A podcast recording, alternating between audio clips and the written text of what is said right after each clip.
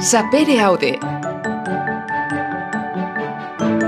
Humanistas sin complejos.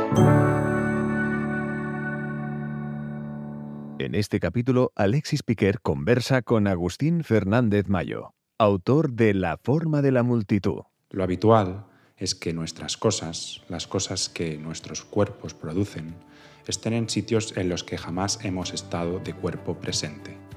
Objetos personales tales como fotografías, dinero o residuos corporales se desplazan de un lado a otro del planeta, se asientan y colonizan espacios físicos que ni nuestros ojos han visto ni nuestros pies jamás han pisado. No lo vemos, pero más allá de nuestro cuerpo, habitamos el universo en forma de espectros hechos de fragmentos de materia nuestra. Hola a todos, soy Alexis Piquer y en este episodio tenemos el placer de charlar con Agustín Fernández Mayo, autor del libro La forma de la multitud, capitalismo, religión e identidad. El fragmento que he leído al principio es el primer fragmento del libro y ya es toda una declaración de intenciones de lo que charlaremos con el autor. Estoy seguro que este episodio os encantará porque el libro está escrito de forma maravillosa y en el libro tratamos temas importantes como los tres tipos de capitalismo que destaca Agustín, el capitalismo antropológico de largo recorrido, el monetario acorde con el tiempo real y el capitalismo infitesimal, que tiene que ver con nuestros datos y que seguramente es el más interesante que aparece en el libro. Aparte de hablar del capitalismo, también hablamos sobre la consecuencia de estos tres tipos de capitalismo sobre, por ejemplo, el, arte y el arte político. Hablamos también sobre la característica que tiene el capitalismo, que puede tener en relación a la, fe, a la creencia. Hablamos sobre nuestra religiosidad y también de la idea de, de Dios. En relación al capitalismo de tiempo infinitesimal, charlamos sobre la relación sexual, el amor y también, y también el tema de las fake news y la colonización del ocio. Si buscas pasar un buen rato que pueda inspirarte y abrir nuevas ventanas ah, y perspectivas en la cultura y en las humanidades, te invito a que te quedes con nosotros que escuches esta conversación con Agustín Fernández Mayo y también que te unas a futuros programas para seguir descubriendo nuevos autores y libros. Antes de entrar en la charla, ya sabéis que este año contamos con un patrocinador nuevo y por lo tanto le quiero expresar mi agradecimiento a Fermat por su apoyo y por confiar en este proyecto. Yo siempre lo digo y no me cansaré de repetirlo, que gracias a la colaboración de Fermat principalmente podemos seguir ofreciendo este contenido, estas charlas y llegar cada vez a más personas. Es fácil porque si eres un profesional creativo y estás buscando nuevas posibilidades, no puedes perderte la herramienta colaborativa que ofrece Fermat. Se trata de una especie de pizarra online que mediante inteligencia artificial te puede ayudar a desarrollar tus textos y diseño de forma intuitiva y creativa. Si has probado, que seguro que sí, herramientas como ChatGPT o DALI y quieres aprender a usar estas tecnologías, Fermat puede ser para ti. ¿A qué esperas para descubrir cómo Fermat te puede ayudar a sacar el máximo partido a tu creatividad? Visita su página web fermat.ws, fermat.ws y únete a su comunidad de innovadores y pensadores. Os invito a todos a conocer más sobre Fermat, el patrocinador de este podcast. Y ahora sí, sin más dilación, vamos a la charla con Agustín Fernández Mayo. Espero que os guste.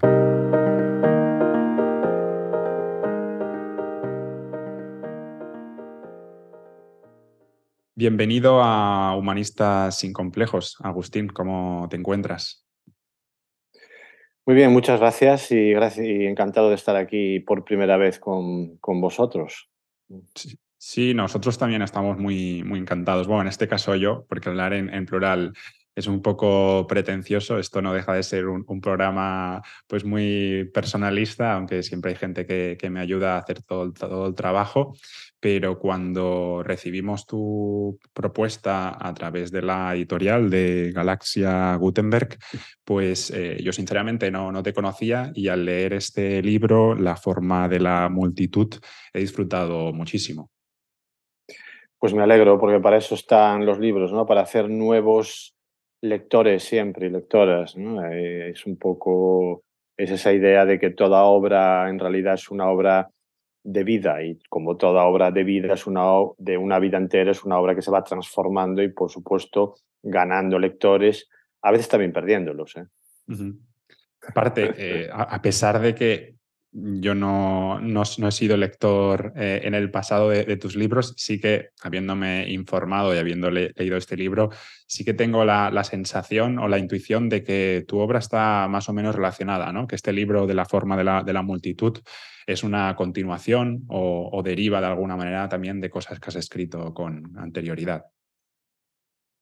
Bueno, en efecto, eh, deriva de cosas que he escrito inmediatamente antes, es decir, de, por ejemplo, mi última novela, que fue El libro de todos los amores, que se editó hace un año y medio, que lo, editó Seix Barral, o también de un pequeño ensayo que edité en Wunderkammer, que se llama La mirada imposible, o de otro ensayo de Seix Barral, que es la, eh, la teoría general de la basura. Es decir, todo, al final yo más o menos lo que hago de una forma intuitiva, porque no programo nunca lo que voy a hacer, es una forma, de, una forma de trabajo orgánica, vamos a llamarlo así. Lo que hago es trabajar varios libros al mismo tiempo. Entonces, eh, a lo mejor estoy trabajando una novela y un ensayo y un poemario y los materiales se van yendo de un lado a otro. Eh, y me, hombre, convenientemente transformados, pero se van yendo de un lado a otro y no me importa para nada que una idea que está en un poemario pase mm, eh, a, un, a, un, ensayo convenientemente transformada o, vice, o, viceversa, por ejemplo. Y luego, por supuesto, hay, hay, ideas en este libro que llevo pensando, o intuiciones, a lo mejor 30 años, como a lo mejor luego te, te podré comentar alguna. Bueno, ya es difícil ah, leer varios libros a la vez. No me imagino escribirlos. Tiene que ser una tarea organizativa descomunal. Bueno, organizativa, mm, si fuera organizado, pero a lo mejor el truco está en que yo no lo organizo. Entonces, voy, como te decía, de una forma orgánica según mis apetencias y según lo que vaya sintiendo cada día. Eh, yo me dedico a escribir únicamente ya, en otra vida, por llamarlo de alguna manera, fui físico y me dediqué 18 años a la física, pero ya no. Entonces, eh, no tengo un plan para suena muy artístico, ¿eh? muy, muy talentoso. Bueno, no lo sé. bueno, voy, voy escribiendo lo que me surge, me guío de mis emociones. Bueno, pero es que es, que es verdad, es que es verdad. Eh, entonces, pues, si dijera lo contrario, estaría haciendo un ejercicio de, impostura. Leo mucho, mm, no escribo tanto, pero estoy escribiendo a las 24 horas pues mentalmente, porque, es, porque al final, como tú seguramente bien sabes, porque eres un buen lector y, un buen y una persona muy atenta a la cultura, a los procesos culturales o los procesos creativos, eh, al final mm, crear no es más que, o escribir bien, si lo queremos decir así, no es más que es saber relacionar. Y cuando uno, cuando uno sabe relacionar, es cuando está haciendo un trabajo realmente creativo, está creando una realidad que antes no existía. Para, para relacionar no hace falta escribir. Tú puedes estar en tu casa sentado en un sofá, como estoy ahora, y estar relacionando cosas que estás viendo. Estoy viendo eh, la pantalla de televisor apagada, un vacío negro, pues esto lo puedo relacionar con algo que estoy escuchando ahora, ahora mismo que llega a través de las ventanas o algo que leí ayer o algo que he visto en Twitter. Y esa forma de trabajo es una forma que no es azarosa, efectivamente, no es el mito de uno se abandona y a lo que sale, a las musas, no, para nada. Porque una, es justamente en verdad lo contrario, uno siempre está trabajando y relacionando, aunque sea de una forma no eh, programada. ¿no? Esto, esto sí que seguro que no, lo que no hago es programar eh, exactamente lo que voy a hacer. ¿no? Lo que ocurre es que hay una transición muy interesante y yo creo que ahí está la clave entre el plano mental, que ahí yo creo que todos somos más talentosos de lo que nos creemos. Yo mentalmente podría escribir muchas cosas y después trasladarlo al papel. Ese es el. ahí está la clave un poco de, todo. Claro. Bueno, sí, eso al principio son, lo haces más torpemente y con los años vas ganando oficio y con los años te das cuenta de algo, que es que cualquier buena idea vuelve. Y esto es algo que tardas mucho en, entender, en, lo que es el proceso creativo de una persona. Em, cuando empiezas a escribir, o, supongo que hacer cualquier otra actividad, vamos a llamarle creativa, por ejemplo, hacer ciencia, que es, que es una parte creativa de la vida también, ¿no? Cuando crees que tienes una buena idea, pero aún no tienes las herramientas para, mm, para ponerla, para formalizarla, te pones muy nervioso y ese nerviosismo te acostumbra a llevarte a hacer las cosas mal, que luego se notan, se nota. Quien lee eso ve que hay algo tropieza, algo no funciona. Eh, con los años te vas dando cuenta de que si aquello era una buena idea, lo mejor, y y no sabes formalizarla en un momento dado, lo mejor es olvidarla. Esto lo decía Bertrand Russell en un libro que quizás es el primer libro de autoayuda que yo conozco de la historia, género que no me interesa nada, por otra parte la, autoayuda, pero si la escribe Bertrand Russell, sí, que era algo así como ¿Qué es la vida? No me acuerdo cómo era, un libro escrito en 1915 o 20. Y él, él decía eso, yo, yo tengo este método de trabajo en su, en, su campo de la lógica matemática, ¿no? que, que era trabajo sin cesar en un, en un, en un problema y cuando veo que se, que se atasca, lo abandono durante meses y me olvido totalmente. Y si era bueno, ya volverá y volverá de una forma fluida. Bueno, pues a veces esto ocurre cuando escribes y a lo mejor hay ideas que vienen de hace 10, 15 años y que nunca había encontrado, eh, habían encontrado su encaje y de repente encajan perfectamente. ¿no? Bueno, pues también es, eh, es esa, esa, cosa que te da el oficio de aprender a, esperar y de no ponerte nervioso. ¿no? Muy bien. Antes de entrar en el contenido del, libro, que al final es el, protagonista de, esta charla, de esta conversación, no quiero dejar pasar que has comentado que eh, tú tienes un, pasado de, físico y sí que me genera mucha curiosidad eh, cuál es, es, esa transición ¿no? a nivel un poco más personal de haber ejercido en la física aquí estoy eh, echando un poco, eh, tirando de imaginación, ¿cómo has hecho la transición a, ponerte a escribir novelas y ensayos? Una transición muy fluida, eh, casi sin darme cuenta. cuando estudiaba la carrera de física, ya cuando la, estudiaba, a mediados de los años 80 del siglo XX, ya, ya, yo ya percibía siempre que en, la, que en las ciencias, en concreto en la física, había una dimensión estética, había una dimensión emocional. ¿Por qué? Porque cuando, por ejemplo, leía un, poema de un, de un, poeta que me gustara, quien fuera, bueno, pongamos José Ángel Valente, por decir algo, o un, un cuento de Borges, me da igual, y me emocionaba, ese texto literario me emocionaba, o ese texto poético me emocionaba, y cuando leía un desarrollo físico que entendía y me emocionaba del mismo modo, por pura lógica pensaba y pienso que alguna relación ha de haber entre esos dos, o sea, dos objetos que provocan la misma sensación, alguna relación ha de haber entre ellos, ¿no? Ahí me di rápidamente cuenta de que, claro, de que las ciencias son algo hecho por los humanos, por lo tanto también son humanidades las ciencias no, no, las hacen los extraterrestres, las hacemos los humanos, por lo tanto tienen que tener alguna dimensión estética y es lo que nos lleva a pensar que eh, todo lo que hace el ser humano tiene esa condición creativa susceptible de emocionar, sea ciencia, sea lo que fuere. Bien. Por lo tanto, eh, eso ya se insertó en mi cerebro de alguna manera y durante todos los años eh, que siguieron, las ciencias y, lo, que se llaman a llamar las, letras estaban relacionadas de una manera natural, de tal modo que mi forma de abordar las, letras tenía que ver un poco con las ciencias y viceversa. Por lo tanto, en mi cabeza no fue, o sea, no fue un, salto, una decisión repentina tomada muy rápidamente o, o no fue un salto brusco, en, todos, en los primeros poemas que yo, ya, yo escribía, yo ya introducía cuestiones de ciencia estetizadas. Por lo tanto, eso estuvo ahí desde siempre. Lo que ocurrió es que en el año 2010, como mi literatura tomó una dimensión global, ¿no? y tenía que estar viajando a partir del, del, proyecto Nocilla, entonces tenía que estar viajando por todo el mundo, como aún tengo que seguir viajando, por otra parte, entonces yo ya no podía combinar la física profesional con la literatura profesional. Pero bueno, fue sencillamente eso, ¿no? Y a base de ganar premios también ayuda, ¿no? Hacer la apuesta, me imagino. Claro, claro. La de ganar premios lo que te, te ayuda es a confirmar que tus intuiciones, por muy descabelladas que parezcan al principio, pues tienen su, sentido y que hay un eco ahí, ahí afuera, ¿no? Que, que, está ahí, ¿no?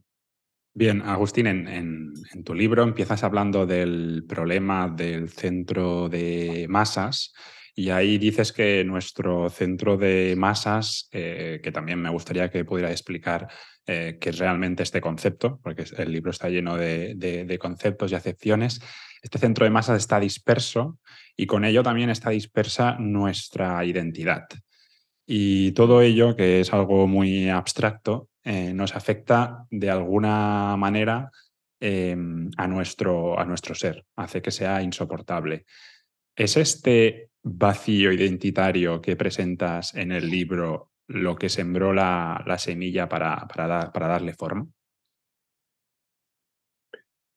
Bueno, eh, en cierto modo, mm, en cierto modo sí, en cierto modo no. O sea, porque lo que planteo ahí es que, eh, es que efectivamente nuestra identidad si te fijas, no, no solo en ese primer capítulo, sino a lo largo de, los, de todos los primeros capítulos, lo que planteo ahí es que la identidad, o sea, que la, identidad humana, evidente, o sea, individual, quiero decir, de cada uno y de cada una, siempre ha sido una negociación entre lo que uno cree que es o dice que es y lo que el mundo dice que es uno, ¿no? O sea, que, que somos, ¿no? O sea, mi identidad no la puedo, no, nunca es autodefinida es imposible, porque siempre tiene que estar en diálogo, consensuada con lo que hay fuera.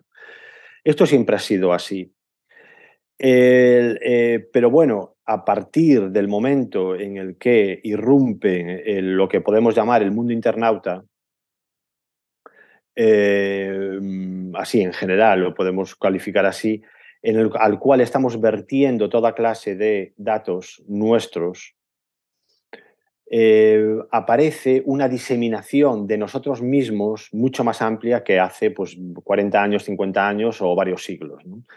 Entonces lo que planteo ahí es que, a ver, bueno, entonces por lo tanto es mucho más difícil crear una, una identidad autodefinida porque eh, tenemos todos esos datos que andan por el mundo circulando con lo que yo, yo llamo nuestros yoes estadísticos o yoes fantasmas, porque nos atribuyen eh, bajo nuestro nombre se atribuyen identidades que no somos realmente nosotros lo que creemos que somos, pero que operan en las redes y operan para obtener dividendos, obtener lo que fuera, hacer publicidad. Eh, bueno, pues cada vez es más difícil mm, tener una identidad, digamos, cerrada. Y yendo a lo que comentabas, eh, yo planteo ahí el, concepto de centro de masas, es un, concepto que extraigo de la física, que es un, punto abstracto en el cual se concentra toda la masa de un sistema. Por ejemplo, el centro de masas del, cuerpo físico humano en principio es algo que está localizado en el ombligo, es lo que todo el mundo llama el centro de gravedad, para entendernos, de cada uno.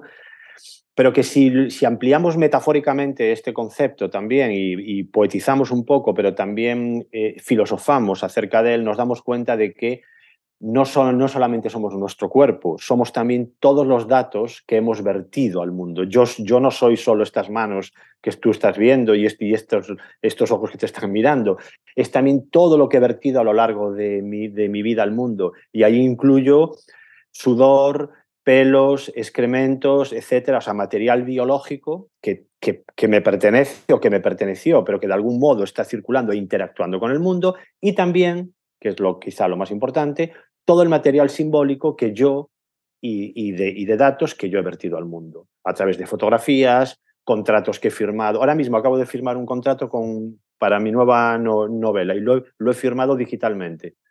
Bueno, pues eso ya está por ahí perdido por el mundo no sé. o sea, quiere decir que mi identidad, como la tuya, como la de todos, cada vez está más diseminada.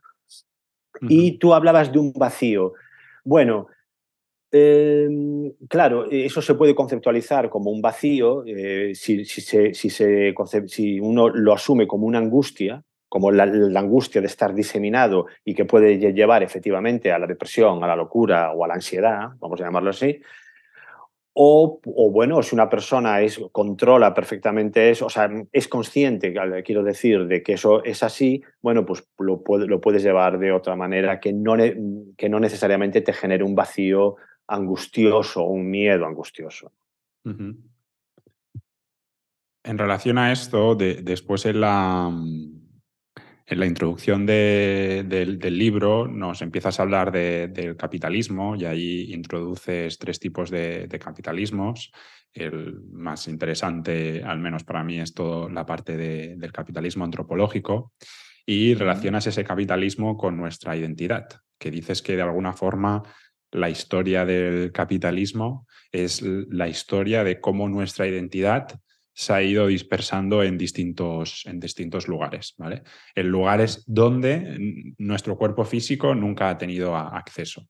Eh, ¿A qué te refieres exactamente con, con, esta relación entre el capitalismo y identidad?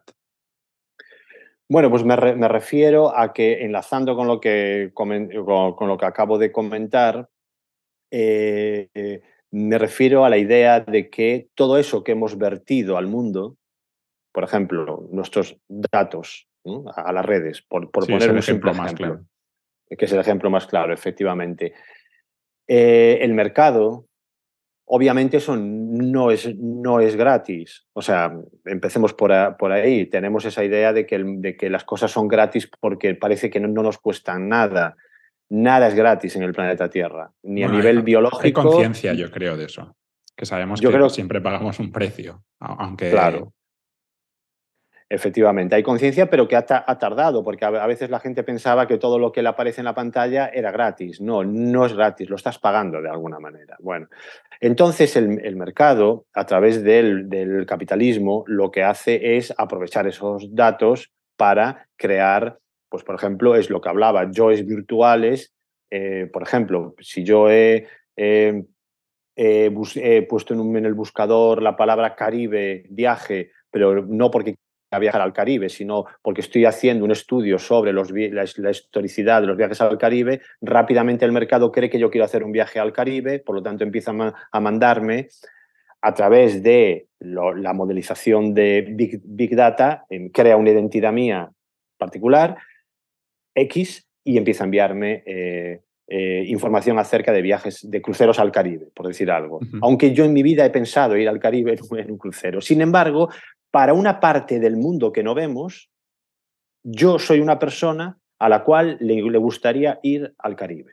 Bien, todo eso obviamente no, el mercado lo hace porque de ahí puede obtener dividendos. ¿no? Eh, en el libro pongo eh, otro, otro ejemplo, un, pongo un solo ejemplo, porque el libro, como habrás visto, es un libro bastante abstracto y teórico, no pongo demasiados ejemplos, pero hay Algunos van yendo. Algunos, claro, pero por ejemplo este del eh, el mercado del arte, ¿no? Cuando, por ejemplo, el arte contemporáneo, claro, porque el arte contemporáneo lo que dice es, bueno, cantidad de artistas que están haciendo pues obra con, el, por ejemplo, los, eh, los dramas de, por decir algo, la, la, guerra en Siria o los refugiados que vienen de de países eh, subsaharianos y que, o que huyen. Bien, pues hay toda una serie de, arte contemporáneo que hace arte con eso. Bien, ¿para, para qué? Obviamente para obtener dinero. Eh, evidentemente, esos, esos mm, refugiados de guerra o esos em, em, migrantes, etcétera, jamás se ha visto a ninguno en ninguna exposición de arte contemporáneo en la cual usan sus dramas para eh, obtener luego un dinero a través de vender una obra que cuesta millones. Es decir, que el capitalismo incluso en el plan humanitario, muchas veces, aprovecha todo eso para obtener dividendos. Y bueno, me refiero un poco a ese, tipo de, cosas cuando hablo de, bueno, pues de lo que contestando un poco a tu, a tu pregunta, aunque en realidad el capitalismo antropológico, que es el que más te ha interesado a ti, a mí también es el que más me ha interesado escribir, parte de la idea de que, mm, muy antropológica, como dice la palabra, que es que tenemos una falta, que al ser humano nos falta algo, que si quieres podremos hablar luego sobre eso. Sí, sí, sí. Relacionado con lo del arte, me pareció muy curioso que cuando comentas toda esa parte del arte político y cómo al final el capitalismo se va apropiando de, ese arte y que de alguna manera el objetivo primero que podría tener el artista queda totalmente desnaturalizado, eh, dices que el, único arte, eh, digamos, comprometido es el, arte jurídico y hablas de ahí de las, de las demandas que se pueden poner realmente para combatir esos problemas sociales a los que, a los, que nos enfrentamos. Claro, claro, porque si lo piensas bien, si, digamos, hay toda una serie de, arte, de así llamado arte político, que en realidad es una perversión del capitalismo y por lo tanto va en contra de lo que supuestamente debe eh, operar en el arte político, claro, te das cuenta de que en realidad un arte político que triunfa es un arte político hipercapitalista, en verdad. Por lo tanto, llegas a la, conclusión, quizá un poco paródica, pero que mm, para mí es la única válida en ese sentido, o la única que se me ocurre, que el verdadero arte político es ir a poner una denuncia a un, a un juzgado. Efectivamente, eso sí, eso sí que es arte. Lo que ocurre es que entonces ya el sistema del arte se desmonta, evidentemente, porque por eso, por eso nadie te va a pagar. ¿no? Y bueno, sí, es esto. Em, hablando de, capitalismo, más o menos al, principio del libro, comentas que el capitalismo está en una primerísima fase y que su desarrollo es infinito eh, o, indefinido y que al menos es mi interpretación la que, la que yo hice, cuanto más se le quiere hacer frente, entre comillas, más se acelera. Eh, es como intentar apagar el, fuego con, oxígeno, es algo de lo que se alimenta. Em, es algo mm, que ya siempre estará con, nosotros, estamos condenados, eh, un poco también por lo que comentabas ahora, ¿no? es, algo, ese capitalismo antropológico es, interminable porque se alimenta de, ese vacío?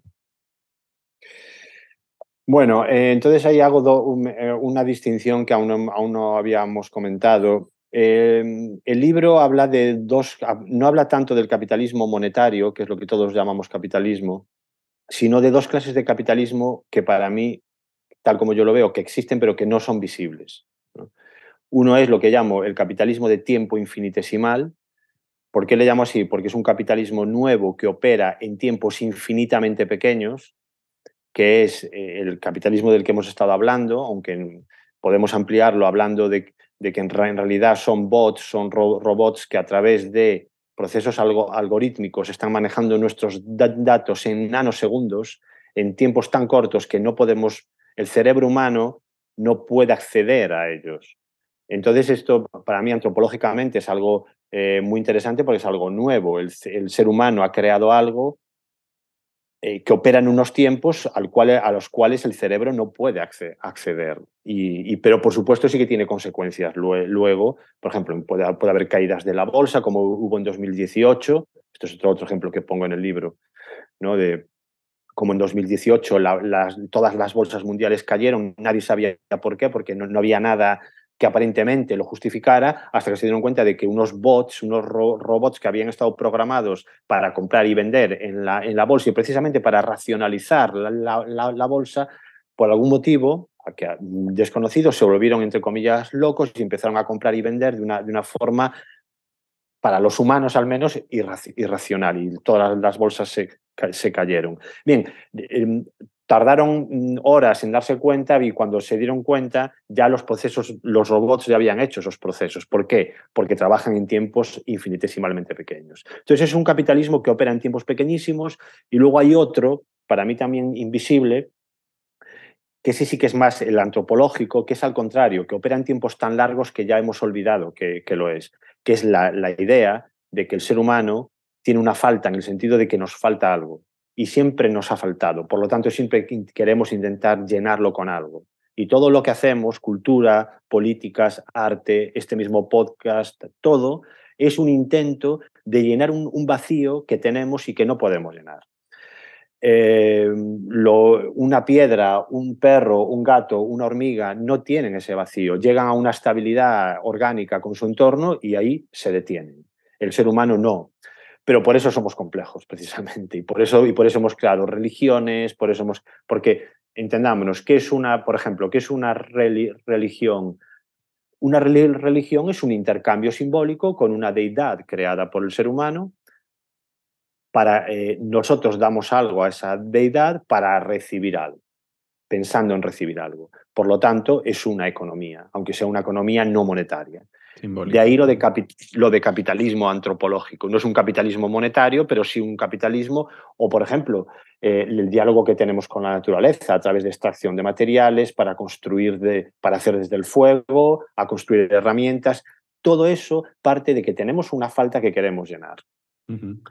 Bueno, entonces, fijados esos dos capitalismos, el de tiempo infinitesimal y el antropológico, que, como digo, en principio no son visibles, no, no, son el monetario del que hablamos siempre, em, eh, respondiendo a tu, a tu cuestión, ahora perdona, pero se me, ha, se me ha ido un poco cuál era pero tenía relación. Si, realmente yo te comentaba, si realmente ah, el capitalismo lo presentas como algo infinito, ¿no?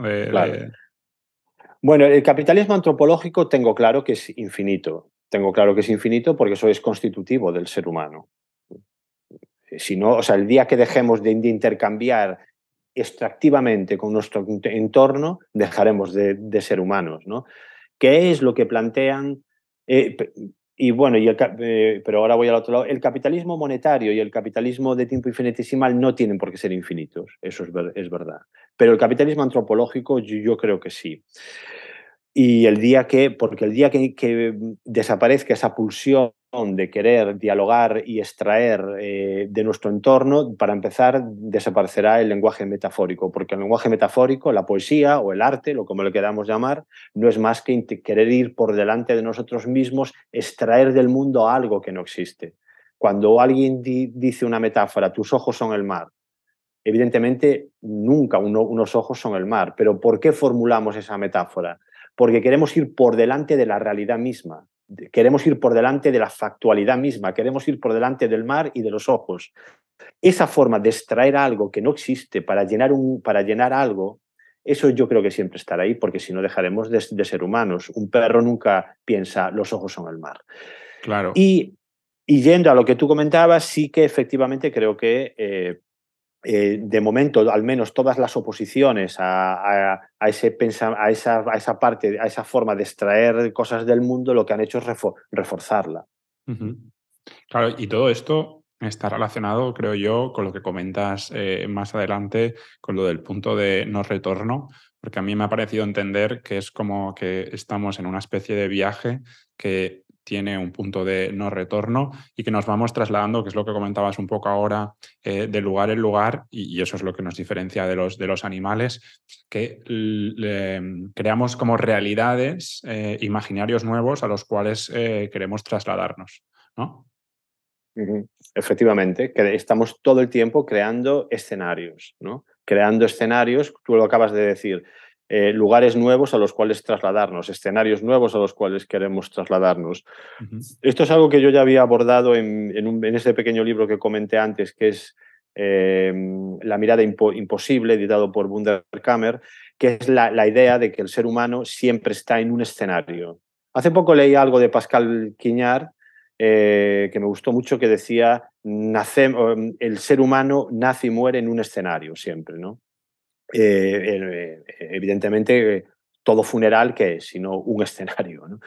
Y lo que vamos haciendo es crear máscaras, crear eh, mm, simulaciones de la, de la realidad. Siempre el ser humano está intentando crear algo que no es, ponerse una máscara, el disfraz. El disfraz es nuestra parte constitutiva. No existe un humano original, puro. Em, todo humano se está disfrazando porque busca precisamente puntos de no retorno para continuar extrayendo cosas del, del, mundo. ¿no? Eh, un simple ejemplo que, que, pongo en el libro, un poco, un poco, si quieres, sacándolo de quicio, pero es para entendernos, ¿no? la idea de que somos seres tropicales. Somos seres naturalmente tropicales porque el trópico es el, lugar natural en el que podríamos vivir sin vestirnos. sin ningún aderezo. Pero cuando el ser humano quiere migrar a, a lugares fríos, de repente tiene que inventar algo que es la vestimenta. Ese, ese simple acto de yo ahora ponerme un, jersey para salir a la calle porque tengo frío, que yo tardo un segundo, un animal, la, evolución natural tardaría siglos y siglos en hacer que un animal que vive en el trópico pudiera vivir en el Polo Norte. Sin embargo, el ser humano lo hace rapidísimamente. ¿Por qué? Porque se disfraza de algo que no es. Yo, si vivo en el, en el, trópico y me pongo una piel de oso para ir al Polo Norte, lo que estoy haciendo es disfrazarme de oso, disfrazarme de algo que no soy. Bueno, pues efectivamente es lo que tú dices, estamos creando escenarios y estamos creando simulaciones, pero para ser nosotros, cuidado, esto no es algo que yo diga que es... Mm, sí, pero hackeando nuestra propia naturaleza, ¿no? Al final lo, bueno, eh, eh, no, no, yo es lo que discuto, que no creo que sea hackear nuestra propia naturaleza, porque creo que nuestra propia naturaleza es el disfraz. Yo niego la idea y siempre he negado la idea de que el ser humano tenga una esencia natural. El ser humano no es natural y nunca será natural porque es simbólico. Y, tú y yo, cuando vemos un árbol, vamos por el bosque y vemos un árbol y decimos, ah, mira, es natural. No, ese árbol no es natural. Tú no ves Tú no ves el árbol puro, tú ves todos los árboles que tu cultura ha visto y todo lo que la palabra árbol en tu cabeza, pues según tu cultura y tu, tradición, eh, te ha inculcado y resuena y, todo, y tú ves todas las fotografías de todos y pinturas de todos los árboles que, mm, eh, en, ese, en ese árbol. Y cuando una persona de otra cultura ve ese árbol, ve otro, otro árbol. Entonces, somos animales solo a, nivel orgánico, se podría decir. Efectivamente, claro, yo lo tengo muy claro. Somos animales a nivel orgánico. Eh, a partir de ahí somos seres simbólicos. Eh, y, pero bueno, pero ojo, ya no solo eso, podemos ir más allá. Eh, el árbol que ve una garrapata no es el mismo árbol que ve, que ve un pájaro y no es el mismo árbol que ve un oso. El oso usa el árbol para una cosa, el pájaro para otra, la garrapata para otro. Bueno, pues a los humanos nos ocurre, creo que exactamente igual. Ahora comentabas, eh, comentábamos esto de, los puntos de, no retorno y de esta creación de nuevos escenarios. Claro, cuando leía esto me preguntaba qué papel tiene nuestra conciencia en todo esto. Una conciencia que por otra parte comentas en el libro que va desarrollándose a partir de la adolescencia. Bueno, puedes concretar más tu pregunta porque no, no llego a entender a qué te refieres cuando dices conciencia, porque claro, es una palabra muy amplia. Sí, me refiero a que ahora estábamos comentando un poco lo que nos diferencia de los animales, de que somos seres simbólicos. La conciencia que tenemos de todo este conocimiento, o sea, de lo que estamos hablando ahora tú y yo, cómo se refleja en la manera en la que desarrollamos nuestra vida qué conexión hay entre nuestra conciencia de todo, de que realmente somos seres simbólicos y el desarrollo de nuestra vida. Bueno, eh, hay algo importante ahí, que es que ahora, ahora entendí lo que querías comentar, porque claro, se puede, es muy amplio, se puede enfocar de muchas maneras, pero tal como yo lo enfoco o creo en, ir en el libro enfocarlo, eh, yo creo que lo que crea la, la, la conciencia de todo esto es sencillamente la idea de la finitud. Es decir, eh, lo que, esa cosa que llamamos la, naturaleza, que está ahí allá, afuera, eh, pongamos por caso cualquier animal, cualquier insecto, cualquier árbol, cualquier hoja de, o hierba, no tienen conciencia de la muerte. Eso es algo importantísimo porque eh, yo recuerdo ser, un niño, como todos, un niño bastante, cuando era pequeño, digo muy niño, cuando uno, es, uno es muy niño, y por ejemplo pensar que eh, cuando llegaba el verano, acababa el, colegio, que ese verano era infinito, que nunca se iba a acabar. ¿Por qué yo pensaba eso? Como, como supongo que todo el mundo. Pues pensaba eso porque aún no tenía la conciencia de que el tiempo es finito.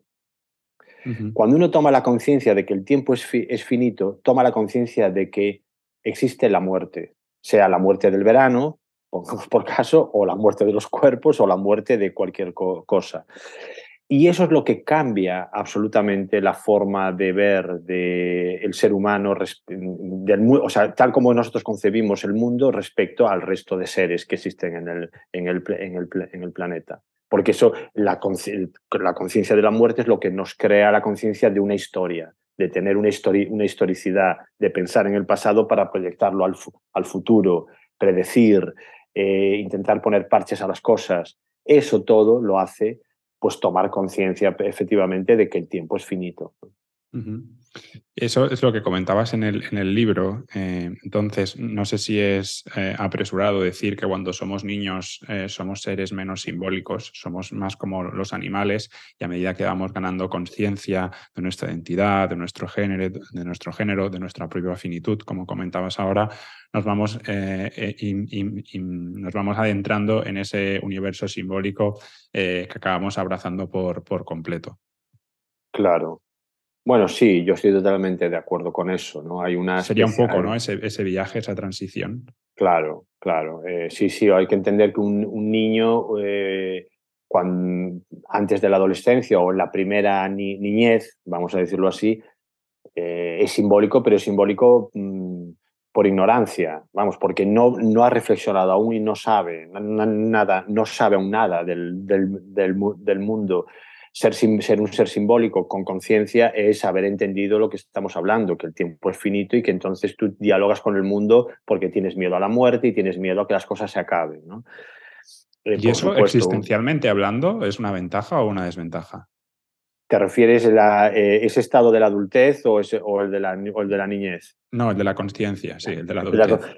Bueno, yo creo que es una, una ventaja, evidentemente. No, no, hay cosa más. No puede ser. Bueno, no imagino vida más eh, sin sentido que alguien que no tenga conciencia de que el tiempo es finito y que se morirá y que las cosas cuestan y que las cosas hay que cuidarlas porque algún día se acaban. El, lo otro es, con perdón, es la vida de los, de, de los tontos, del que, no, del que va, va por el mundo sin pensar o sin reflexionar, ¿no?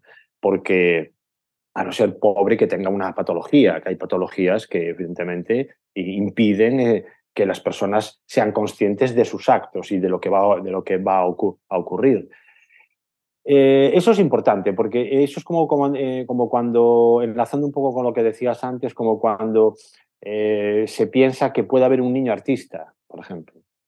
Eso es algo que se ha popularizado y que me, parece terrible porque me, parece de una incultura total, ¿no? O sea, no entender que ningún niño puede ser artista, niño pequeño, muy pequeño, porque eh, el arte es un lugar al que se llega, no del que se parte.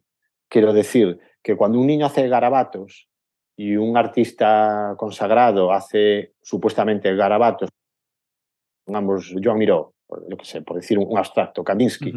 Hay padres o madres que dicen, ah, mi niño hace lo mismo. No, no, porque el arte es algo a lo, que se llega, no de lo que se parte. Entonces el niño está partiendo de ahí. Pero Kandinsky, para hacer eso, ha, hecho, ha recorrido toda la historia del, arte, ha pasado por todas las fases para llegar a ese punto de abstracción y de, y de purificación de su propio estilo. Y esto enlaza, aunque parezca que no, con lo que comentabas tú antes, ¿no? que es la, la idea de que eh, em, la conciencia realmente es lo que un adulto eh, eh, gana a, medida que va depurando su pensamiento y que va tomando conciencia de que las cosas existen. ¿no? Por eso un niño, tú dices, un niño simbólico, es simbólico, pero porque el pobre no sabe otra cosa. Como un niño hace garabatos, claro, hace garabatos, pero porque no sabe hacer otra cosa, que es diferente. En el anterior podcast hablábamos con Rafael Ruiz Andrés, que tiene un libro sobre la secularización en España. Comentábamos con él cómo ha ido evolucionando nuestra relación eh, con el hecho religioso y cómo eso ha transformado por completo nuestra sociedad. En tu libro comentas, siguiendo con el tema del, capitalismo, que este capitalismo también es una cuestión de fe que nos, han hecho creer eh, en algo que realmente no existe y que es la religión más perfecta. Claro. Claro, efectivamente. Eso es, muy interesante porque, bueno, el libro, claro, es que eh, no sé si hemos comentado que se llama, aparte de que se llama La forma de la multitud, tiene un, tiene un subtítulo, que es Capitalismo, Religión e Identidad.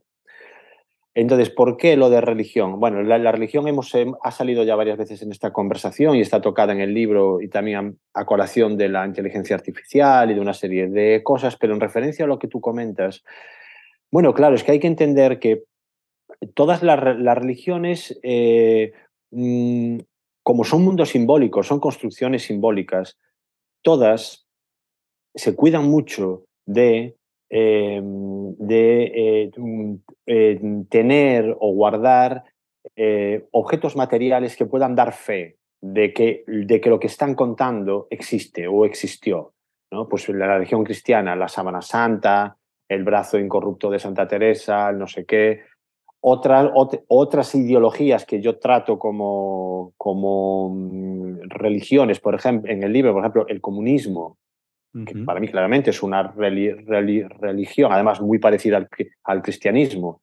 Solo Si le quitas a Dios y le, le pones... Tiene sus propios mártires. Claro, sus propios mártires y el proletariado llegará a un lugar edénico. Bueno, pues eso está, bueno, es una cosa que está muy estudiada, no, no lo digo yo particularmente, ese paralelismo entre comunismo y cristianismo. De, de, hecho, la mayoría de los lo que llamamos hoy comunismo son neocristianismos. Pero mm, bueno, pero también. Como el, fascismo o el nazismo, también eran Efectivamente. Efectivamente, eran absolutamente, eran, eh, bueno, una, eh, o, sea, había que tener fe para creer en, ¿no? para estar convencido. Pero todas esas religiones guardaban eh, objetos materiales que pudieran justificar su ideología. ¿no? Eh, por ejemplo, el comunismo tiene a Lenin embalsamado o tenía a Lenin embalsamado en, el, en, Moscú, bueno, pues para decir no, que esto existe y esto es un, santo, etcétera, al cual, cual adoramos. Ahí podías ir a visitarlo, creo. Y... Sí, sí, sí, pues efectivamente. ¿no? Bueno, ¿qué pasa con el, el capitalismo? El capitalismo que es otra forma de, religión, de tener fe en, la abstracción infinita, etcétera, y el, el crecimiento eh, y el intercambio sin, sin fin, es, es, más, mucho más sofisticado porque si nos fijamos, desde, que es lo que argumento en el, en el libro, desde que el, el, el, oro ya no es el patrón, el patrón ya no es el, o sea, el oro ya no es el patrón de ninguna moneda, a partir de la Primera Guerra Mundial, pero ya luego definitivamente ya en todo el mundo a partir de los años 70 del siglo XX, eh, los 20 euros que tengo yo en el, en el bolsillo, ¿quién da fe? O sea, yo, yo tengo fe en que esos son 20 euros, pero no existe el, eh, el, la materia patrón en ningún lado que, que, por la cual yo pueda intercambiar esos 20 euros. ¿no? Antiguamente, en los, en los, bueno, yo aún, me acuerdo de cuando era pequeño, en, en, los, en, los, en los billetes ponía el Banco de España o el Banco Nacional de cualquier país, pagará al portador de este billete de mil pesetas eh, mil pesetas se referían en pagará en moneda, que era lo que valía, bueno, era el, sistema patrón. Desde que ya no existe todo, todo eso, el dinero no está en ningún lado. Si no está en ningún lado, yo lo que tengo que hacer es un acto de fe, realmente de fe, en que Em, el dinero que tengo en el, en el, banco, ya no los 20 euros que puedo tocar, mm, que es un papel, sino ese dinero que, tengo, que todos tenemos en el banco, ¿en dónde está? Evidentemente no está en ningún lugar en, en concreto, no, no, está allí en el banco, está diseminado por el planeta Tierra operando. Claro, entonces eso es fe, porque mm, em, yo tengo fe en que tengo, pongamos, mil euros en el banco, pero a lo mejor mañana, debido a la subida o bajada de la, de la, de la bolsa o eh, sujeto a las euforias o depresiones de cuatro brokers que funcionan por ahí por el mundo, mis mil euros pueden de repente valer 500 o 1500. Por lo tanto, el capitalismo, en ese sentido, es una de las fes más sofisticadas que, han, que, que existen, en tanto nos obliga y nos hace creer que tenemos algo que en realidad no está en ningún sitio. Y ahí está la gran paradoja, ¿no? Por eso es tan perfecto y, por eso yo creo que es de una forma, de una forma imparable, ¿no? La prueba está en que, eh, mm, en que, o sea, países que hace 40, 50 años hubiera sido impensable que pensáramos que fueran a ser capitalistas, hoy día lo son. de la Unión Soviética a China, imaginemos China o la Unión Soviética, la India. Entonces, claro, es muy curioso eso, porque aún nadie se lo explica en, en, realidad. ¿Por qué el capitalismo, siendo supuestamente tan perverso, como todo el mundo dice, sin embargo, no deja de, de crecer? De ganar adeptos, ¿no? Claro. Entonces yo, hay muchos países de estos también que están abogando, igual que muchos economistas, eh, en volver, precisamente señalando lo que tú estás criticando del capitalismo, en volver a tener ese respaldo con el, con el oro. Bueno, sí. Otra, bueno, eh, pero claro, pero son construcciones teóricas económicas. Otra, otra cosa es que se puedan llevar a cabo. A mí me, me parece a fecha de hoy absolutamente imposible. Que esto está relacionado eh, con todo, que no vamos a entrar con todo el tema de la filosofía que hay detrás del Bitcoin y de su finitud y todas estas cosas. Efectivamente, efectivamente, está relacionado con eso. Pero yo creo que eso real, realmente eh, son eh, el mundo teórico. Mira, en el libro, esto no, no lo hemos comentado, lo, lo, voy a comentar ahora, por ejemplo, porque a, raíz de lo que estamos hablando, en, la forma de la multitud, sobre todo el libro planea una idea que es una idea que llevo 30 años pensando, pero nunca, había, nunca la había encajado de alguna manera, aunque ya está en teoría general de la basura, de algún modo apuntada, que es la idea de que entre lo que el ser humano piensa o teoriza, las teorías que hacemos, entre eso y lo que el ser humano luego lleva a la experiencia, hay un agujero infinito. Un agujero que nunca podemos pasar. Es decir, nunca todo lo que teorizamos lo podemos llevar a la experiencia exactamente. Pero al revés ocurre igual. Todo lo que experienciamos, o mejor dicho, a todo lo que experienciamos, no le podemos encontrar una teoría que lo explique totalmente. ¿no? O sea, yo no puedo explicar totalmente, no, no existe ninguna teoría que explique por qué a mí esta mañana se me derramó una gota de café cuando estaba sirviéndome el café. No hay ninguna teoría. Por eso, eh, em, y del mismo modo, cualquier teoría no puede explicar eh, la complejidad del, día a día. De ahí lo que llamamos en la ciencia los sistemas complejos, que intentan dar una explicación, si bien siempre probabilística, de, de, las cosas que nos ocurren a un nivel. ¿Por qué sales a la calle y en vez de ir a la izquierda vas a la derecha y de repente te ocurre algo que no te iba a ocurrir? Obviamente. Todo ese tipo de, cosas no hay teoría que lo pueda explicar. Y esto enlaza con lo que hablábamos, aunque parezca que no, enlaza perfectamente, porque, por ejemplo, tenemos una teoría económica de libre mercado perfectamente estructurada o tenemos una teoría económica marxista perfectamente estructurada. Vale, eso es un mundo teórico que funciona sobre el papel. El problema, y esto es un problema de filosofía de la ciencia, el problema es que nunca sabemos cuándo de facto en la experiencia tenemos ante nosotros una economía de libre mercado o una economía marxista, para poderle aplicar esa teoría. Entonces, claro, la teoría funciona, la cosa es saber cuándo en la vida realmente delante tenemos las, el, marco adecuado para que esa teoría funcione. Hasta ahora ninguna ha funcionado perfectamente. La teoría liberal no funciona perfectamente, de ahí la cantidad de pobreza que en muchos lugares genera. La teoría económica marxista no ha funcionado ni qué decirlo. Mira lo que, lo que ha ocurrido en la URSS, en India, etc. Entonces, es algo importante porque es a un nivel de filosofía de la ciencia o, ya, no, o ya filosofía cognitiva también. Lo que teorizamos nunca puede ser llevado exactamente a la experiencia. Y eso es algo que el ser humano yo creo que debería tener claro, que hay un agujero infinito y que todo lo que intentamos, todo lo que hacemos cultura, eh, ciencia, arte, es intentar llenar ese agujero de alguna manera que mm, construir un, puente que nunca es perfecto. Y con esto termino de comentar lo que, es a lo que ibas tú, cuando decías, no, ah, bueno, sí, pero hay teóricos o hay eh, economistas que están ya abogando por volver a un sistema patrón, oro. Bueno, sí, lo están, están teorizando sobre eso. Pero a ver, a ver, eh, a ver quién, quién es el chulo que puede llevar eso, el chula que puede llevar eso a, la práctica real, realmente, dónde encuentra el marco adecuado, el lugar adecuado para poder aplicar esa teoría que yo creo que hoy por hoy es impensable. Bueno, eso ya es un tema más geopolítico.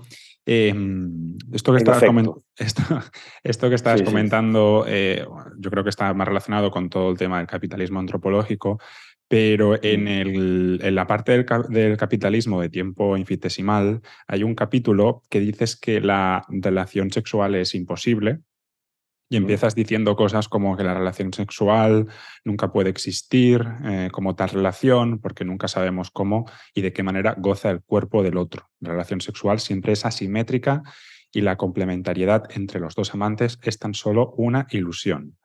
Y dices que esta imposibilidad principalmente o exclusivamente eh, viene eh, del, lenguaje, de, esa invención de la idea de, amor. ¿A qué te refieres con, con todo esto? Porque me pareció bastante interesante. Vale. Bueno, esto es una idea que, eh, esta frase, la relación sexual es imposible, es una idea que el psicoanalista y filósofo Lacan enunció en, los años 60 del siglo XX, que fue muy, muy rara y muy polémica, y que, uno la primera vez que la, la lee o la, o la oye se queda un poco eh, atónito, como que la relación sexual no existe. Bueno, lo que quiere decir Lacan ahí es que eh, él echa mano de Voltaire. Voltaire en su diccionario filosófico habla de cuando ve a una yegua fecundar a un, caballo, perdón, al, revés, a un caballo fecundar a una yegua. y, Voltaire lo que comenta es que, o bueno, se da cuenta de que la relación entre el caballo y entre esos dos animales es perfecta. Y es perfecta, dice Lacan ahí ya, porque no tienen lenguaje como no tienen un lenguaje, su acoplamiento es meramente reproductivo, por lo tanto no hay conflicto entre la yegua y el caballo, nunca hay conflicto. Se da o no se da, punto.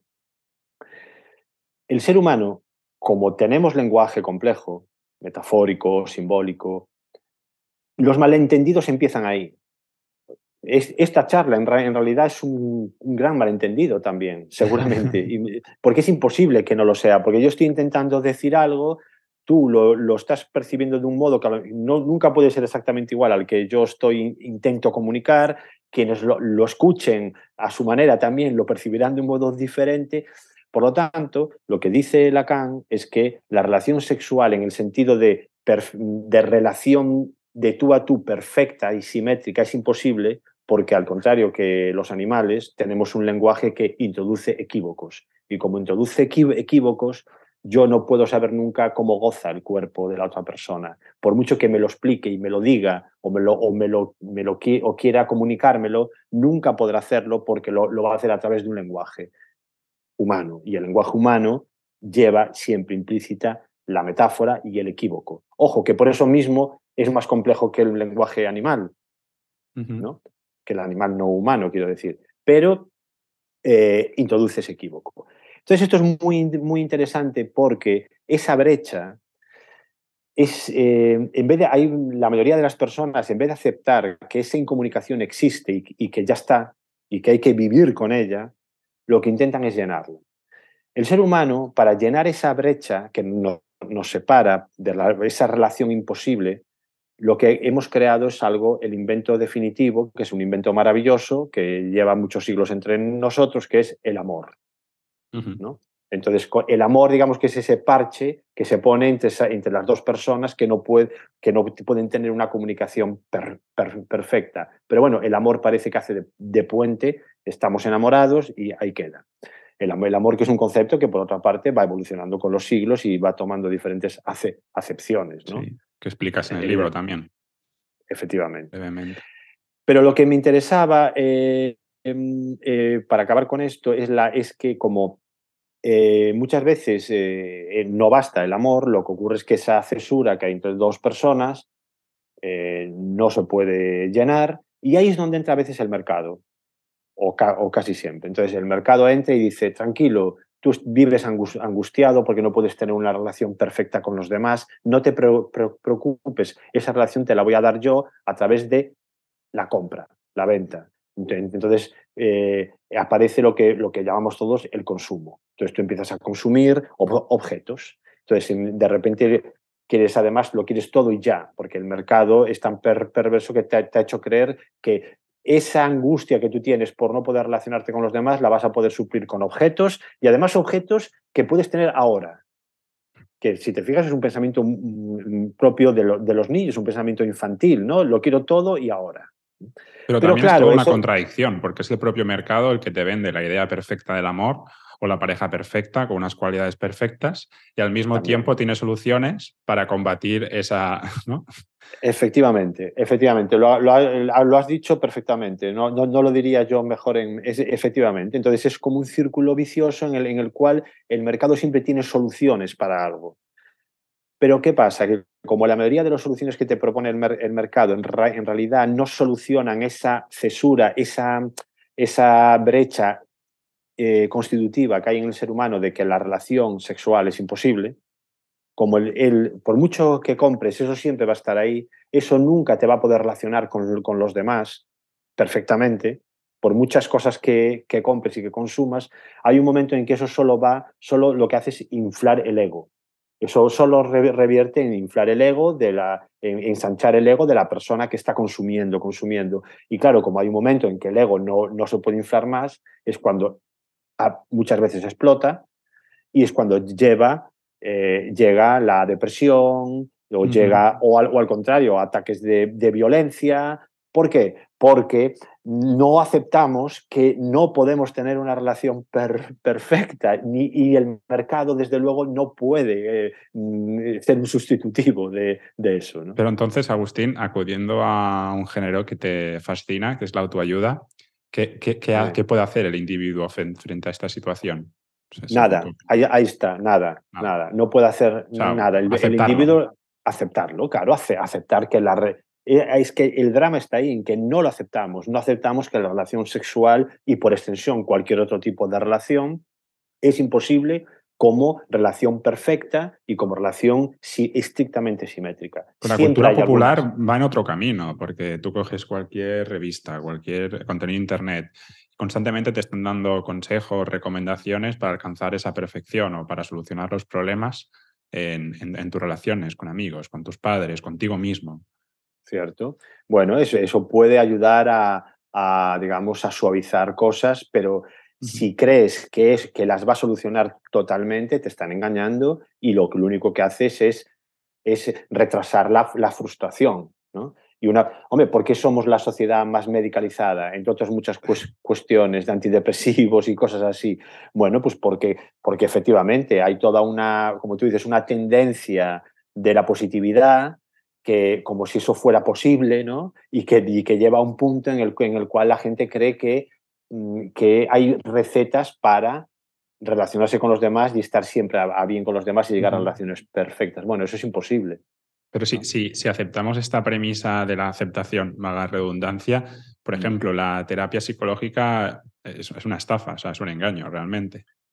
Bueno, no creo que sea, no, tampoco creo que sea una, una estafa o un, eh, un, engaño. Sencillamente, bueno, es hay terapias psicológicas que lo que hacen es precisamente eh, de mm, hacerte consciente de que es imposible la satisfacción absoluta. O sea, el problema está en, en realidad en que nos han vendido, nos quieren vender desde hace mucho tiempo, que puede existir una satisfacción absoluta. Y eso no puede existir porque somos humanos y como, y como humanos estamos sometidos a, frustraciones como alegrías también, ¿no? Pero que la, la, satisfacción absoluta no te la va a dar ni una pareja, ni un objeto que compres en Amazon y lo tengas a los cinco minutos, ni, ni el repartidor de globo que te puede traer a tu casa a las tantas de la mañana cualquier cosa. La felicidad no, te, no, no, no, va, no va a venir por ahí. Para empezar, la felicidad no existe. Empecemos por ahí, como absoluto. es, es, una idea naif. Existen estados de, de bienestar y de malestar y son con los que hay que ir bueno, pues a todo esto viene a que el capitalismo, evidentemente, ha sabido aprovechar todo eso y con esto acabo eh, para lo que en el libro llamo el hemocapitalismo, que es el capitalismo vehiculado a través de nuestras emociones. El capitalismo se ha dado cuenta, bueno, el capitalismo, el mercado, de que ya no hay que obligarnos a hacer nada porque ya lo hacemos nosotros solos, que es comprar, comprar, porque lo que nos dicen es vamos a satisfacer tus emociones, tranquilo. Y comprar experiencias también. Efectivamente. Esa es la nueva materialidad. Claro, yo, tú, tú quieres tener esa experiencia, la vas a comprar, no pasa nada. Y claro, todo eso va creando un modelo ficticio, evidentemente, de experiencia bluff, que al final es un, es un bluff y por la cual pagas. Estás pagando, ¿no? Y claro, de ahí que viene, venga luego la frustración o, o, la ira, ¿eh? o, la ira. Hay personas que como niños pequeños se ponen, se cogen rabietas, pero que en un adulto puede ser peligroso porque puede pegar a su mujer, a sus hijos, o a su marido, o a su vecino, por no tener lo que realmente quiere porque le han dicho que puede tener eso ahora y ya. Claro, eso no, no puede ser. A veces no puede ser. Vaya diagnóstico más, más preocupante. Antes de, terminar, Agustín, dos temas que me gustaría tratar contigo eh, brevemente. Uno es el tema de la nueva oralidad, que te lleva a escribir en el libro sobre las fake news, que me parece un, tema eh, fascinante y de, y de, rabiosa actualidad, eh, que presenta la nueva, la nueva oralidad como el nuevo analfabetismo. Sí, bueno, las fake, claro, eh, eso, bueno, como tú dices brevemente, porque eso tiene una historia muy larga. Mm.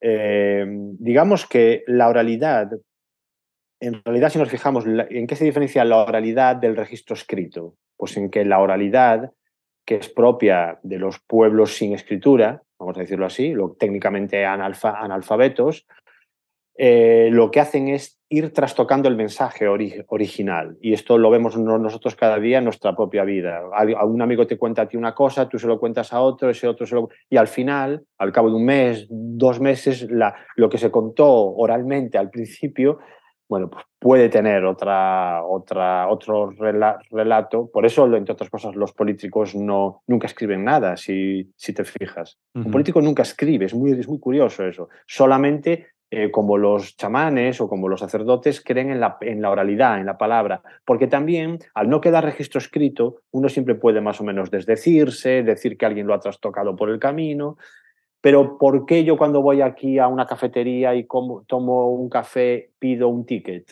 Porque, tiene, porque queda un registro escrito. ¿Por qué cuando compras o vendes un coche, una casa, lo que sea, vas a un notario? No hay registro escrito, pero sí hay, registro audiovisual de lo que hablan. Perfecto. Por eso, últimamente, por eso, claro, en, las últimas épocas, eh, en los últimos años, eh, tienen que ir con mucho más cuidado, efectivamente. Pero bueno, a, veces ha llegado un punto de cinismo que ya les da igual que les hayan grabado diciendo algo y diciendo lo, lo, contrario. Pero bueno, brevemente. Eh, hasta ahora, porque queda poco tiempo, hasta ahora el registro escrito era el que daba fe de lo que había ocurrido, de verdad una compraventa o, o un, hecho, la, fotografía como registro policial o como registro pericial. Bien, las fake news, si nos fijamos, es una cosa muy rara porque han introducido la falsedad en el registro escrito. Y es algo muy, muy, muy curioso. La falsedad o el trastocamiento que era propio a la oralidad, a, un, amigo me ha dicho que, y ahí vale cualquier cosa, se ha introducido en el registro escrito y la gente lo vamos pasando como algo normal y sin embargo el registro escrito siempre estaba reservado para lo que no podía ser trastocado eh, o falseado porque por algo era, un, era, un, registro escrito. Por eso llamo metafóricamente a las fake news la nueva oralidad. Antes de terminar, el, el, último tema que quería comentar contigo, que me parece muy, muy interesante, aparte es un tema ya muy manido, que es todo el tema de la colonización del ocio. Comentas que el ocio se ha industrializado y que ha pasado a ser un trabajo camuflado, ejemplificado en el consumo de viajes, os lo comentamos un poco antes, eh, objetos, entretenimientos. Y añades frases eh, que, no sé, me parecieron eh, provocativas y, las entendía, pero eh, así a medias, eh, que dices que hace mucho tiempo que las vacaciones son un trabajo más, trabajar para los demás. Es decir, que cuando estamos de vacaciones, como consumimos experiencias, objetos y todo esto, pues estamos trabajando para los demás. ¿Podemos hablar un poco de, esto, de, la, de, lo que después también llamas la, la religión ocio? Bueno, eh, pues en realidad es lo que acabas de, comentar tú. Es la, idea de que antes el trabajo estaba reservado a un, a un focalizado en un escenario, volvemos a la palabra escenario, escena, a un escenario muy, muy, muy, muy claro que era el centro de, trabajo, bien sea la fábrica, la oficina o lo que fuera, eh, se introdujo con el tiempo, eh, en el tiempo de vacaciones, en el tiempo de, ocio, el tiempo del que es el, tiempo, hoy día ya es el tiempo del consumo. Yo cuando era pequeño pues íbamos de vacaciones a, a un pueblo o lo que fuera y allí estabas un mes, bueno, pues nada, bien. Ahora, eh, toda vacación que realmente sea digna de llamar así, pues está consumiendo, está trabajando para los, de, los demás. Pues vas a un restaurante, vas a una playa, allí consumes algo, eh, alquilas un coche, em, te, vas, te montas en un, en, un, avión, lo que estás haciendo es producir dinero para, para otros. Estás trabajando para otros. ¿no? El, el sumum ya se ha dado cuando que es lo que digo ahí, que es como el sumum ya del, capitalismo del ocio, que es cuando eh, desde hace no tantos años el trabajo eh, ya no solo está focalizado en una escena y ya no solo en, eh, el tiempo de, vacaciones, que como digo es trabajar para otros, sino que ya también se trae a casa. Entonces, pongamos el caso del teletrabajo no regulado, pongamos que esto empieza ya en, en, las, en los finales de los 90 en las empresas de Silicon Valley eh, Google y tal, cuando empezaban, que decían que sus trabajadores iba, iban allí y tenían hamacas y eran, era como un, eh, jugaban al ping-pong en tanto trabajaban. Esa idea de que ocio y trabajo tan perversas son la misma cosa. Bueno, pues eso ya está. Entonces nosotros llegamos a casa y seguimos trabajando, poniendo WhatsApps para, para, para eh, un compañero o compañera de trabajo que necesita algo, a cualquier hora del día, etc. Es decir, que aunque supuestamente estemos de ocio, un domingo, un sábado, seguimos trabajando. De ahí que lo, el ocio, de ahí que yo lo que creas que, eh, lo que digo en el libro es que creo que el capitalismo monetario su fin último era ese, precisamente, ¿no? De alguna manera, o es, al menos hasta la fecha, ir conquistando todos los escenarios hasta llenar las 24 horas de nuestro día, incluso nuestro ocio, que, y, que se ha convertido, por, otra parte, en una suerte de religión, porque, por otra parte, paradójicamente, todos queremos ese, ese ocio. Ah, no, qué bien, estar en mi casa aquí poniendo cosas. Voy a poner cinco estrellas aquí en TripAdvisor eh, porque he ido a este restaurante. Bueno, tú estás trabajando para TripAdvisor gratis en ese momento. Bueno, pues todo eso es esa forma de lo que llamo la religión ocio. ¿no? Sí, sí. Esto me recuerda un poco, mm, que lo leí hace mucho tiempo, de, de Churhan, que creo que era el de la topología de la violencia, comentaba como a, raíz del capitalismo que, ahora no necesitamos de que alguien nos someta, sino que nos sometemos, o sea, que la, autoexplotación es propia, que ha llegado a un punto en que, nosotros somos nuestros propios esclavos. Ahí, ahí él, es muy, muy certero. Eh, es un pensador que yo tengo mis problemas con él porque lo veo un tanto apocalíptico en, eh, cuando habla de tecnología. Creo que es, tiene una, yo creo que está quizá demasiado influido por el pensamiento orientalista y hace una mezcla con la tecnología mm, un tanto pesimista que yo no comparto, ¿no? Pero bueno, ahí, ahí claro, ahí está, ahí está, ha estado muy agudo porque, bueno, bueno, es algo que yo comparto totalmente. Agustín Fernández Mayo, autor de La forma de la multitud, con el subtítulo que no habíamos comentado al principio, Capitalismo, Religión e Identidad. Eh, ha sido un placer eh, charlar un eh. rato con, contigo. Eh, aprovecho también para animar, que lo diremos en la introducción y en la conclusión, de que la gente que escuche este podcast pues anime a, comprar tu libro y a leerlo, a disfrutarlo. Y por mi parte, Agustín, nada más. me encantaría poder volver a charlar contigo de, estos libros que están cocinándose de manera así diversa, como una cocina. Y, y, nada, un placer haber compartido este, este rato. Pues igualmente, un placer, Alexis. Y no, no sé si hemos dicho que el, que el libro fue primer premio del ensayo, primer premio ensayo Eugenio ensayo Trías. Eugenio Trías, sí. Eugenio Trías, por lo cual es para mí todo un orgullo que ese premio comience con de, semejante pensador al que tanto admiro, pues que comience con un libro mío. Y bueno, nada, pues ha sido un placer estar en Humanistas sin complejos. Humanistas sin complejos. Sí. Eh, me encanta ese título, sin complejos. Está, me, me, parece fantástico. Era una manera de quitarme presión. Perfectamente. Pues hasta cuando, hasta cuando quieras. ¿eh? Pues muchas gracias, Agustín. Cuídate mucho y hasta la próxima. Igualmente. Adiós. Adiós. Y eso ha sido todo por hoy. Muchísimas gracias por escuchar este episodio con Agustín Fernández Mayo, autor del libro La forma de la multitud, capitalismo, religión, identidad. Espero de todo corazón que hayáis disfrutado tanto como yo al charlar con Agustín y cuando estuve grabándolo y también cuando después hacemos todo el trabajo de publicación que repasamos el, el episodio. Yo personalmente con este libro y con la charla con Agustín he aprendido muchas cosas nuevas. Quiero agradecer de nuevo especialmente a Agustín y a su editorial Galaxia Gutenberg por su tiempo y por compartir con nosotros su experiencia y sus conocimientos. Fue un placer eh, tenerlo como, como, invitado y espero que, pueda volver a este podcast muy pronto en el futuro. También quiero dar las gracias a todos los que seguís este proyecto y que nos enviáis vuestro apoyo día a día. Sin vosotros este podcast no sería posible y espero que sigáis escuchando este podcast y bueno, también Rosebud, que sabéis que hace más de un mes que hemos empezado otro proyecto y que lo compartáis siempre que, que, podáis con aquellas personas que creéis que puedan estar interesadas en este tipo de, de, de, charlas. Os recuerdo una vez más que este podcast está patrocinado por Fermat, que podéis visitar su página web fermat.ws y uniros a su comunidad de innovadores y pensadores. Y como siempre, no olvidéis que nos podéis seguir en redes sociales, que os podéis suscribir a nuestra newsletter. Estoy dándole una vuelta a las newsletters, por eso ese parón de, de, dos o tres semanas ya, pero creo que la semana que viene volveré con ideas frescas. Y nada, os invito a disfrutar de todos nuestros podcasts eh, pasados, eh, están en todas las plataformas de distribución.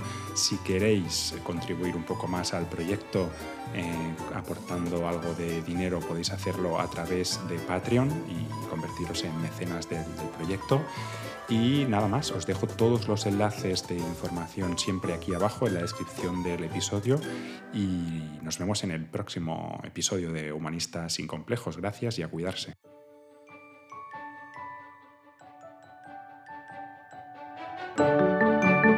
Sapere Aude. Humanistas sin Complejos.